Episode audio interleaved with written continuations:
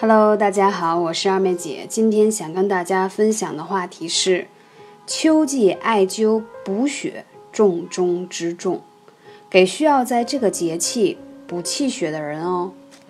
为什么这样讲？人以气血为本，很多女性朋友常有脸色暗沉、发黄的困扰，但是呢，你去医院检查你的血象，各项指标又一切正常，这便是气血不足的表现。女人只有气血充足，皮肤才能白里透红，惹人喜爱。这就是中医跟西医在鉴定一个病症的原理不同。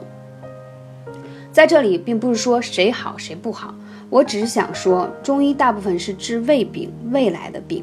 所以说，你可能各项指标还正常，但是你已经出现了一些不舒服的症状。包括脸色不好的情况，其实这些都是你身体给你的信号，在提醒你你要注意自己的保养了，气血亏损了，开始调理了。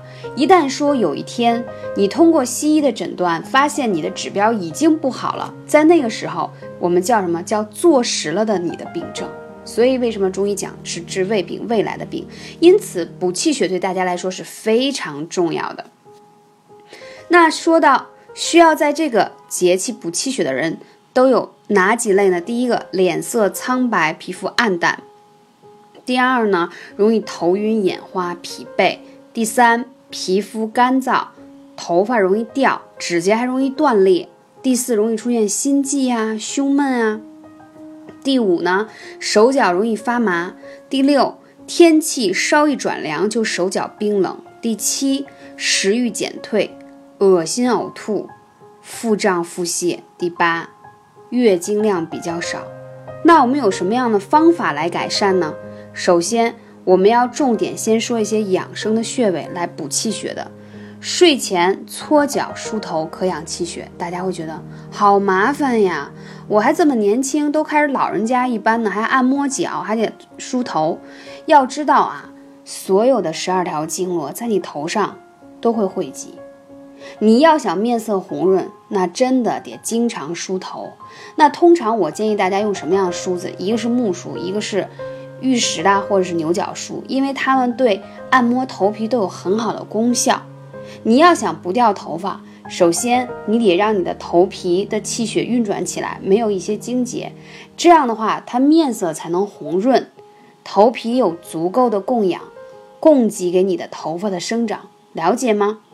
所以你看，很多嗯老人，如果他常年坚持睡觉前梳头发的，头发特别亮，又黑又亮。当然了，现在很多人都喜欢快速的方式。什么叫快速？前天我去啊发廊去剪头发的时候，然后发廊师就说啊，你头发真黑呀，还硬还厚重。我说对，我说因为嗯我常年要吃那个黑芝麻丸、黑豆粉嘛。所以头发就会比较好。他说：“哎呀，现在很多大部分年轻的女性，就是一看见有白头发或头发不好了，干脆来焗个油，头发就光泽嘛。然后如果说长出白头发，干脆就染黑嘛。我说，为什么自己明明可以长成黑发，要去染黑这个动作呢？可能我内心是比较向往这种自然的方式。我觉得其实你头发的亏损也好，枯萎也好，掉头发也好。”而且还比较年轻就长白头发，其实它都是你身体当中的一个信号，在提醒你你是不是肾虚肾亏了，肾气不足的表现，所以要多吃黑色的食物。但是很多人就觉得这么点简单的事情干嘛那么麻烦，对吗？我直接染黑它，或者我做一些头发的保养。可是我想说，有些小小的提醒，如果你不在意它，慢慢你的气血会亏损越来越多。那如果说你觉得搓脚很麻烦，我建议从秋天开始一定要泡脚。其实这个话题我讲了很久，即使夏天我也在讲。那用什么样的泡脚呢？艾草包泡脚特别好，因为它可以祛湿。而且你泡完艾草的这个脚以后，你会睡得特别的香甜。要知道啊，花上万的钱去美容院做美容，真的不如睡好美容觉。请切记我说的这句话。你身体里的脏腑，你的气血是否旺盛，真的是跟你的睡眠息息相关的。当然外外面的这些保养也很重要，但是它是一个辅助。那补气血最佳有几个穴位，大家一定要听好。第一个，关元穴，啊，关元穴是收集你的元气的地方，所以你如果元气不足了，你自然气血就会关亏损。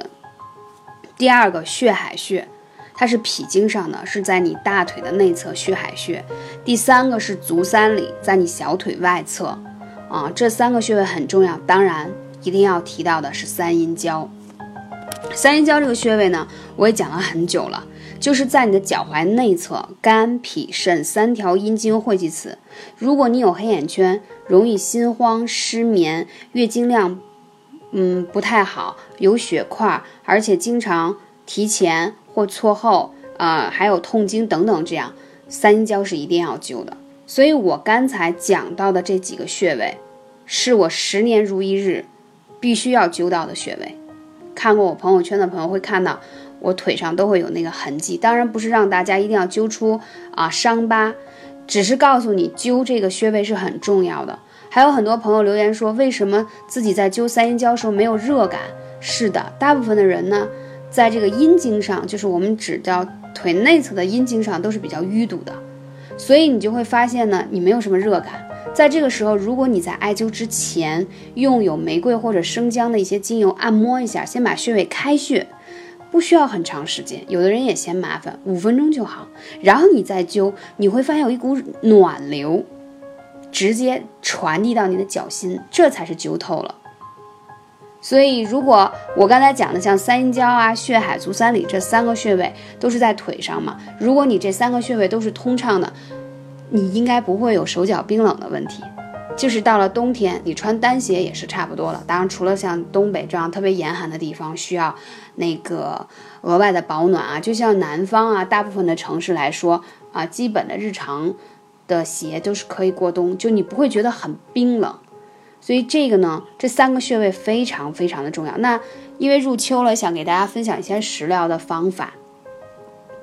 如果你觉得你气血比较亏损，经常就是觉得，嗯，有气无力呀，疲倦不堪呀，说话也懒得说呀，睡得也不好，我建议你可以吃一些富含阿胶的食物，比如说阿胶糕啊。但是不要单一吃阿胶，因为单一吃阿胶呢，容易虚不受补，一定里头要有。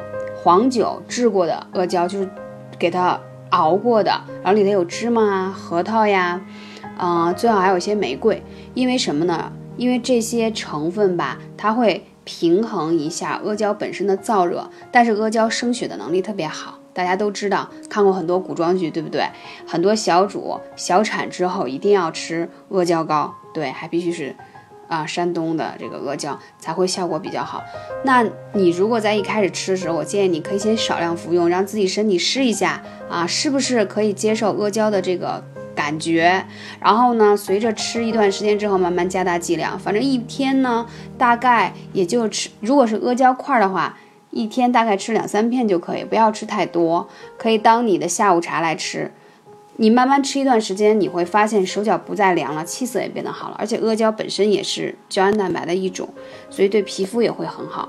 女生啊，要想气血，就是气血好，睡好很重要。还有刚才讲到那几个穴位也很重要。如果你具体的穴位找不到，或者有更多气血的问题，可以来问二妹姐幺八三五零四二二九。感谢你的聆听，我们下期节目再见。